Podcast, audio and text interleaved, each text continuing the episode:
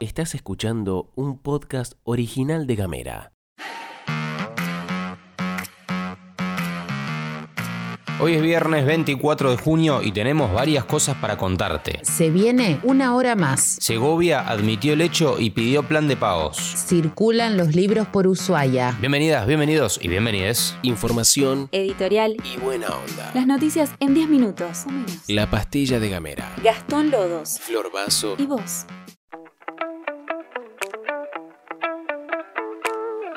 Arrancamos por la educación porque la ministra Analía Cubino formó parte junto a sus pares del país de una nueva asamblea del Consejo Federal de Educación en Rosario, encabezada por el ministro de Educación de la Nación, Jaime Persic. Lo que se supo por comunicación oficial es que en esa reunión se terminaron de delinear los papeles para que las provincias adhieran a la extensión de la jornada en la escuela primaria. En el caso de Tierra del Fuego, Cubino confirmó que en estos días se estará firmando el convenio, que en palabras de la ministra es un 30% que falta cumplir para que todas las secciones tengan esa sexta hora de más. Dicho esto, estaría muy bueno que si se va a avanzar a sumar una hora, esto se pueda cumplir efectivamente, ya que en la actualidad la jornada extendida estaría teniendo ciertos problemas de continuidad. No sé si a vos te pasa también.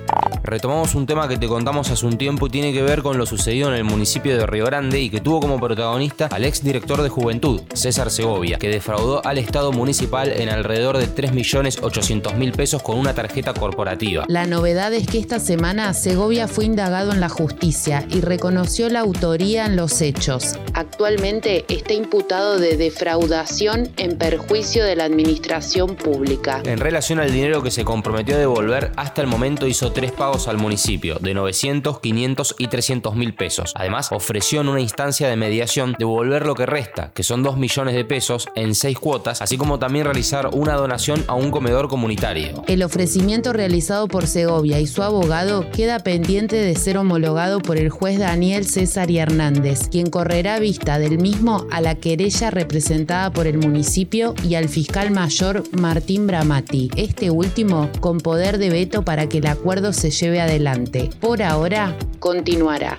Hablamos de Malvinas porque ayer el canciller Santiago Cafiero, en nombre del gobierno argentino, le pidió al Reino Unido que no le tenga miedo a la paz. Esto sucedió en el marco de la sesión especial del Comité de Descolonización de la ONU, llevada a cabo en Nueva York. Cafiero exigió que se retomen las negociaciones sobre la soberanía argentina en Malvinas, dejando atrás el ejercicio de potencia colonial. También contó que en la actualidad alrededor del mundo existen todavía 17 situaciones coloniales pendientes de solución, de las cuales 10 involucran al Reino Unido, y una de ellas, por supuesto, es Malvinas. Al final de la sesión, la Argentina obtuvo la aprobación del proyecto para que el reclamo de soberanía sobre las Islas Malvinas siga vigente por un año más en el Comité de Descolonización de las Naciones Unidas. Como es habitual, estuvo presente en la ONU una comitiva fueguina encabezada por el gobernador Melella, con diputados, Bertone y Frigerio, senadores, Duré y Blanco, y legisladores, Trentino y Ciurano.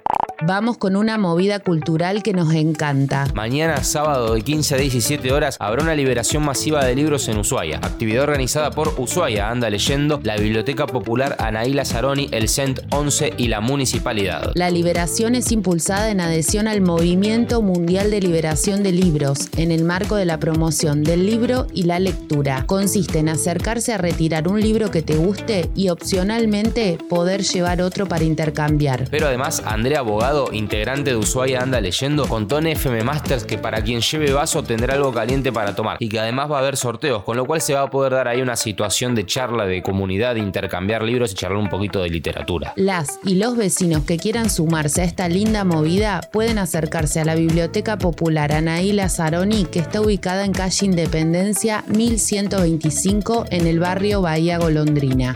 Como es viernes, te tiramos el dato random de la semana de la mano de Florcita Vaso y esta oportunidad tiene que ver con el idioma. Ahí va. Finlandia tiene un término que resume el plan de emborracharte solo o sola en tu casa en ropa interior, calzaricanit. Estás escuchando Gamera. Hablamos distinto. Nos vamos, nos despedimos, te deseamos que para este fin de semana hagas mucho calzaricanit. Meter al calzaricanit y disfruta mucho con tus seres queridos o solo, porque no también, pero que sea con mucho amor. Que tengas además una excelente jornada, nos reencontramos el lunes. Le mandamos un saludo especial a Nati Oliver, oyente fiel de esta pastilla. Buen fin de semana para todos. Esto es todo, amigues.